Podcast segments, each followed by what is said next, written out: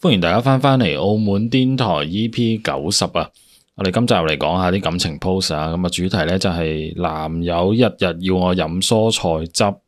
咁健康。咁啊，即刻嚟宣傳下我哋個 I G 平台就係澳門感情癲台，專放澳門人感情煩惱發泄嘅平台。咁啊，不論你係前任、現任、後任，男定女都可以投稿嘅。咁放閃、尋文表白請去其他平台，因為你專放你本人嘅愛情故事嘅。咁我哋即刻嚟睇下個 post 啊，咁就係女事主出 post 嘅。咁就佢就話咧，誒、我同男朋友同居咧已經超過一年啦，而家咧佢每日咧都逼我飲蔬菜汁，我真係唔想飲啊！咁啊，其實又唔可以話係佢逼嘅，咁只係咧佢每日朝頭早起身咧就會好貼心咁幫我準備早餐，咁啊早餐咧就係一杯蔬菜汁啊，早餐就係一杯蔬 菜汁。冇啊，乜都冇啊，好健康啊真係健康喎加隻蛋都好啊， OK，咁啊，蔬菜汁仲要加隻蛋啊！唔係隔離放多 隻蛋，係繼續啊你跟住我覺得呢啲都係報應，因為咧我哋喺埋我哋喺埋咗一齊之後拍拖活動咧，多數都係飲飲食食，冇幾耐咧佢就中央肥胖，所以我成日叫佢減肥。半年前咧，佢終於下定決心。咁所謂嘅減肥方式咧，就係每日飲蔬菜汁。我都知道減肥嘅嘢咧，一定要誒、呃有身邊嘅人支持先可以成功嘅。咁所以我就好天真咁同佢講，放心啦，我都會陪你一齊飲嘅。咁終於呢一句咧。誒説話咧，就開啟咗我呢個噩夢嘅每一天。一開始咧，我都會陪佢飲嘅，但係慢慢飲咗一日、兩日、三日，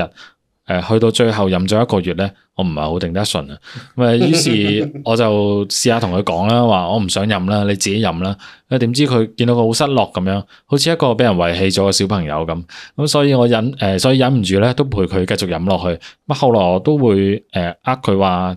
朝頭早翻工趕趕住出門口，咁所以會將蔬菜汁拎走，咁喺公司飲。事實上咧，誒、我就喺公司度倒晒佢，咁啊然之後整杯即磨咖啡俾自己。咁啊，而家我經過超級市場見到蔬菜啦，我我都會即刻避開，因為蔬菜我內心留下咗好大嘅陰影。咁啊，我我唔知點樣可以同佢講啦，因定係誒我叫佢唔好減肥啊，咁樣佢又唔使飲蔬菜汁，間接我我自己都唔使飲啦。咁啊，但係見佢堅持咗咁耐咧，而家因為我自己堅持唔到，先叫佢放棄咧，好似唔係咁好咁喎。嗯，誒、有個有個留言嘅，哦我我真我真係啊講好埋想留言，有留言就話啊講埋先留言誒係講轉咩下減肥方法咪得咯？點解兩個人都要難受？嗯係咯係咯，誒講翻重點出嚟喎，真係你男朋友要減肥，咁難道你哋兩個飲飲食食，你唔使減肥咩？你都可能你都係肥㗎，咁你係咪都可以飲科菜汁？你諗下，你飲咗幾個月，你覺得你有冇瘦到？如果有瘦到，咁咪繼續咯。同埋減肥一定係難嘅喎，一定係唔會話一定係辛唔苦喎。係咁，但係唔一係啊定淨係唔一定淨係飲蔬菜啊係啊汁㗎啦，嘛但係。飲蔬菜蔬菜汁減肥嘅方法一定係辛苦嘅，咁你咪諗下冇其他方法咁咯，大把方法咧，咪跑步嘅或係者啊控制日常飲食咁樣。或者你咪叫男朋友整蔬菜汁嗰陣時，你覺得邊度難飲，邊啲難飲，可能加少少蜜糖咁，可能好飲少少咧誒。O K 喎，係咯唔係你應該係咁講。佢遞杯蔬菜汁嘅時候咧，你準備定啲糖，偷偷地加落去，啊，偷偷係啦，係啦，咁你好飲啲咯。係咯，好飲啲咯。係冇俾佢發現喎，但係係啊不過不過可可 能你加蜜糖之前咧，即係上網 check 下，因為其實可能有有啲蔬菜咧同蜜糖係相係啊係重啊嘅，即係好容易會造成食物中毒或者係飲乜都會生腎。咁咪啊加啲果糖咯，係啊係嗰啲果糖你唔中意飲蔬菜汁啲乜？你唔咪係我見有啲咩咩西面對佢咯芹蘋果汁咁樣可能嗰我啲太，嘅太加太生重果腥味咯，有啲係啊，應該或者日日飲飲到癲係啊，啊，咁你為咗減肥係要辛苦噶啦，你同男朋友你都識講誒，日日飲飲食食，咁你係唯有用呢啲方法嘅咋。我覺得轉轉方法咯，嗰個留言講得幾好啊，你咪轉轉其他方法冇問題噶，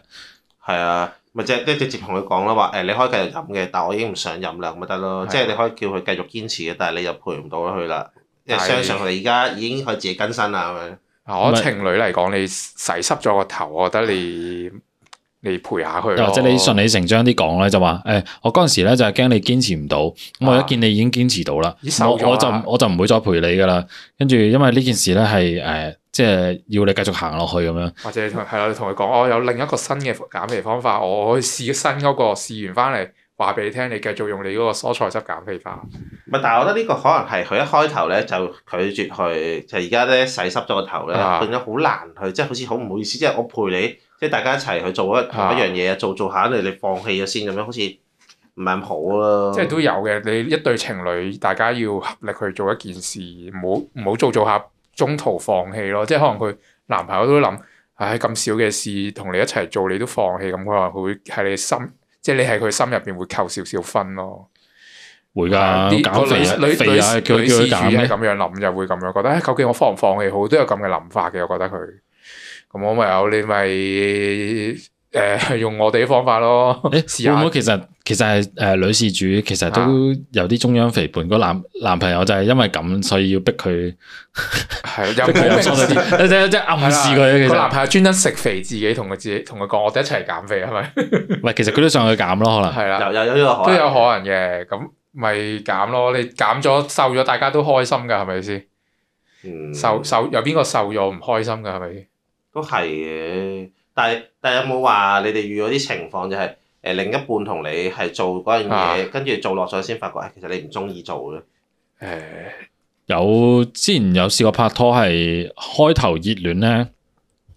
就中誒、呃、會車出車入嘅，啊嗯，但之後耐就真係好難定。哇！即係我我都有啊，我我後尾咧就成日喺誒有一段時間我冇，跟住後尾我又有車翻咧，就因為我我老婆唔係即係嗰陣係女朋友啦，跟住佢就話啦，誒、我媽話如果而家都唔車嘅話，第時結咗婚都唔會車㗎啦咁樣，跟住就哦咁係係好好車車車車車咁樣咯，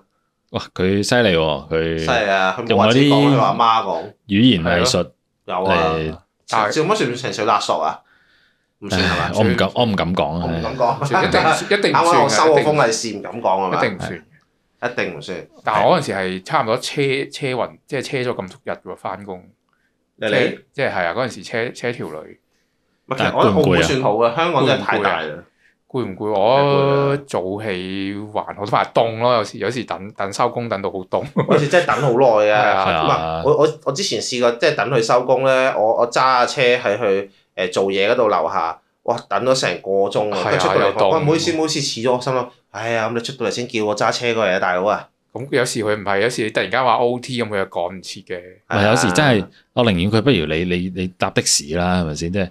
我我其實我寧願想我俾幾廿蚊佢搭的士好過我出去車佢。有時係啊即係有時真係你留咗喺屋企咧，都唔想出去嘅有時。兩兩樣啦，誒、一嚟車，二嚟就係去到嗰度仲要等。其實我十鋪咧去到就即刻上車㗎啦。係啊，你叫即即你唔叫好要我車，你叫車都要等架車啦，你而家架車等你喎。等。係啊，你你去到嗰啲的士一嚟到就十鋪你上去添啊啦，即刻咁樣。但係女女就會話啊，我梗係希望你等我啦，我落唉，到冇嚟。講咩，總之佢佢就話唉冇計，我都冇計啊，即係即係我遲咗啊咩嘢。但係你試下你諗下，你叫個的士佬咁樣咧，你同個的士佬講啊話，唉冇計，我老細留住我，的士佬屌柒你啊，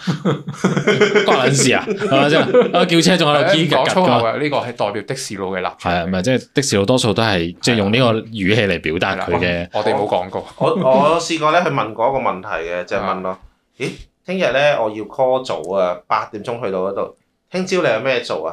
心諗下，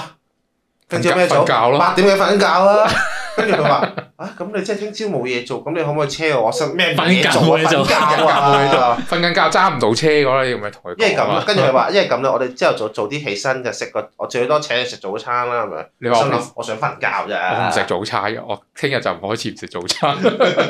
佢意思唔係氹你，意思係你一定要起身。係啊 係啊。啊，跟住我就唉，好啦好啦，起身啦。有咩嗯咁講翻有你話有情侶有咩一齊做堅持唔到有冇啊？大家之前有堅持唔有有叫過前前任嘅話一齊做運動嘅，佢就冇啊一齊做，佢一開頭已經拒絕咗我啦。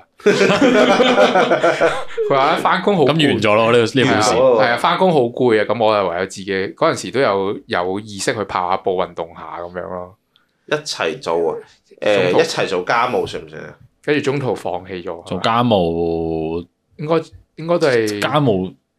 我唔知喎，咁算唔算啊？算好難講，家務不嬲都要做㗎啦，我咪我點？啊另一半咧就比較即係投入多啲時間喺工作度嘅，啊所以咧其實就仲從來冇承諾過任何嘢話啊係一齊做嘅，即係頂籠咧平時佢自己出去同啲 friend 食飯，或者佢自己食飯咧，誒呢呢間幾好食，佢就會不停話誒、我下次同你食呢間，下次同你食呢間，但呢個下次咧，我永遠聽到係下次，我從來冇聽到佢話啊今日咧我就同你去食翻下次誒上次同你講嗰間啊咁樣。但係呢個呢個同家務係兩件事嚟嘅。係啊，我純粹講下啫。哦，咁家務咧，家務就我發覺咧一齊住咗之後咧，其其實開開頭都有計劃咧，定好咗個家務咧，誒、呢、個做誒大家做啲咩，大家做啲咩，大家咧好下意識咧就係佢就係負責洗衫同晾衫咯，其他啲誒、我我我負責做晒佢咯。哦，咁你你 OK 咪得咯？誒、我覺得慢慢夾咯，即係大家覺啊，得邊 part 舒服嘅，咁咪做邊 part 咯。係咁樣夾下咯，你係啊，所以我覺得冇話冇話堅唔堅持嘅，即係我覺得係誒、去到後尾你揾到個位走盞嘅啦，即係覺得點樣夾為之舒服啊咁樣。我諗唔係淨係飲蔬菜汁嘅，我覺得即係大家互相一齊有好多嘢係慢慢夾嘅啫。即係我覺得真係唔中意啦，咁咪直接講咯，或者係中去到中間唔中意嘅都可以照講嘅，係只不過中間有啲難啫。但我之前咧遇過情況咧，就係、呃即係同佢拍拖初期咁樣，佢誒、呃好似佢係翻嗰啲一至五嗰啲啦，咁可能誒禮拜六日就會休息嘅。嗯，咁我就好順理成章就啊，難得休息就出去玩啊，即係揾即係揾嘢食啊，啊，誒去邊度玩啊咁樣，咁變咗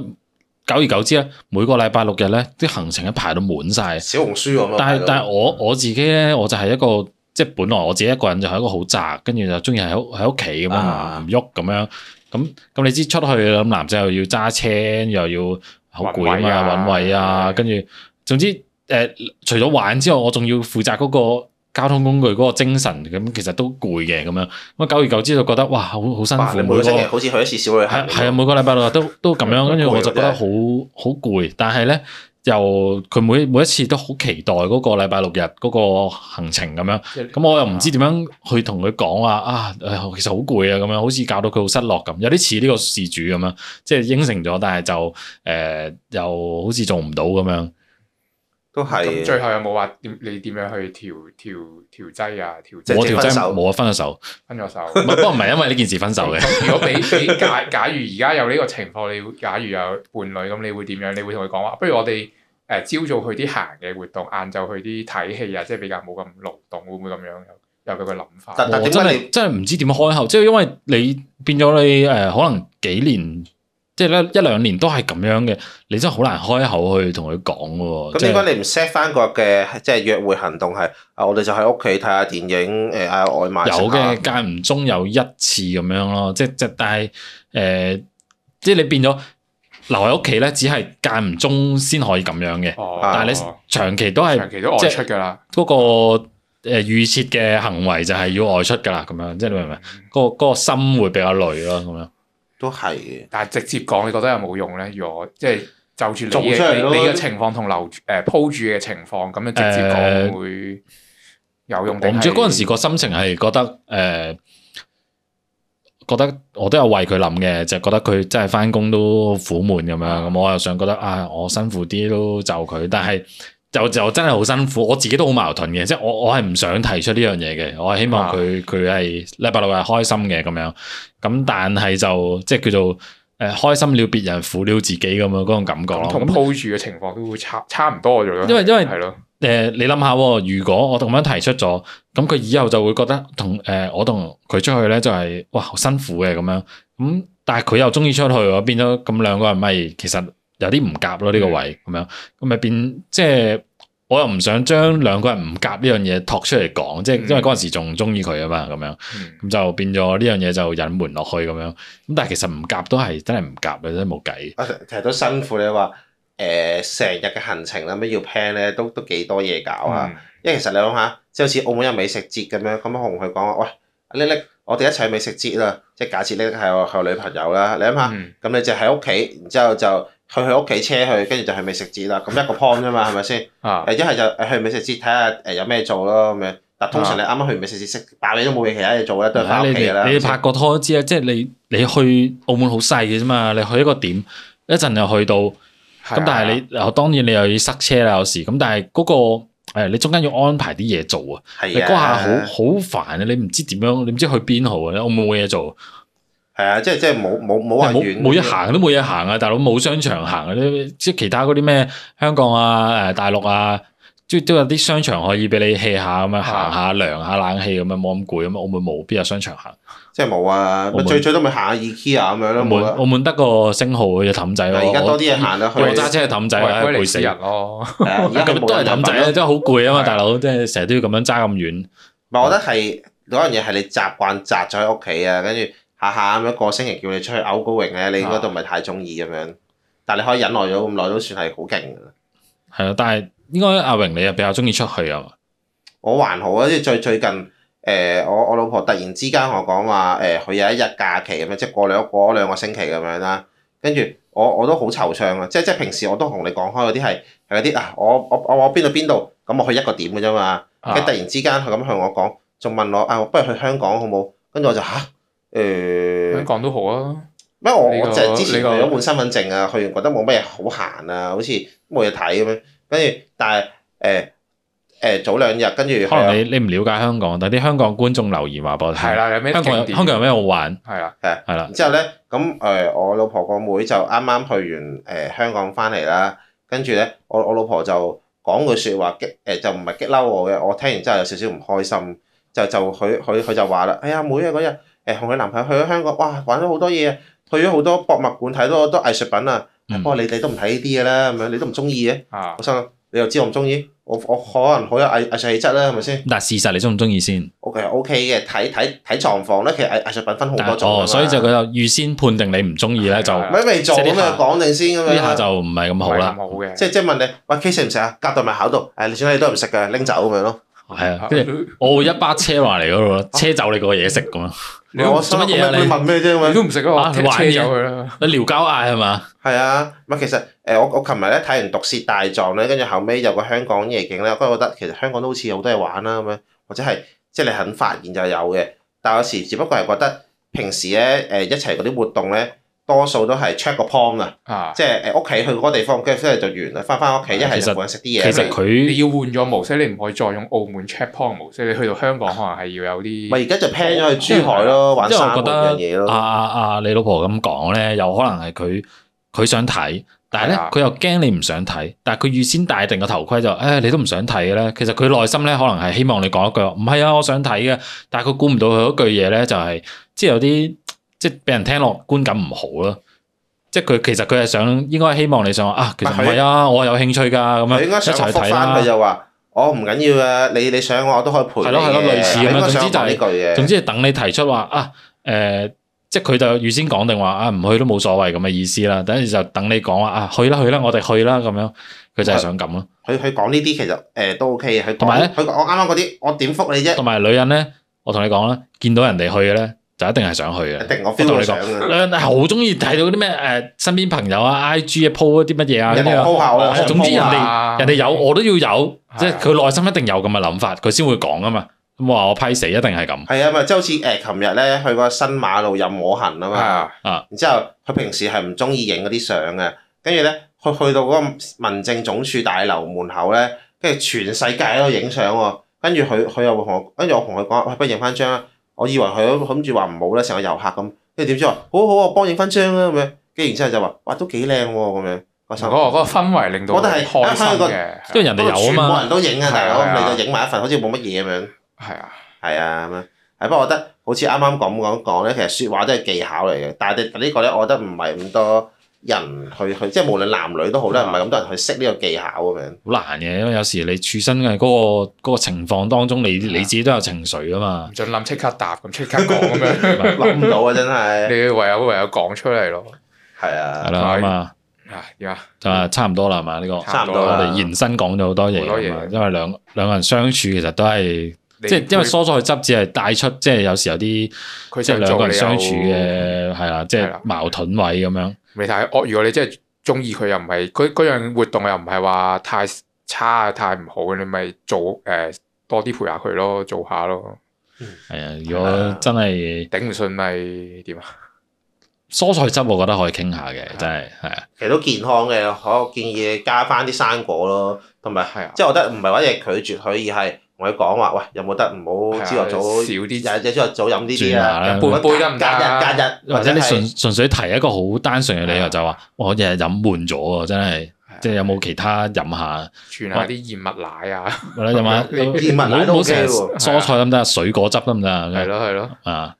可以試下嘅，即係唔可以夜 band 死，其實呢個都係健康嘅好習慣嚟嘅。試下誒唔好密咯，學阿 K 話齋，呃咪啲蔬果誒水果得嘅啫，咁啲香蕉啊咁樣嗰啲都 OK 噶嘛。好啦，咁啊係咁上下啦，咁啊中意聽嘅記得俾個 like 我哋，同埋訂閱我哋，暗埋鐘仔有新片即刻通知你。Apple Podcast 聽嘅記得俾個五星我哋，thank you 晒。有啲咩方法記得留言俾我哋，我哋下集見。好，拜拜，拜拜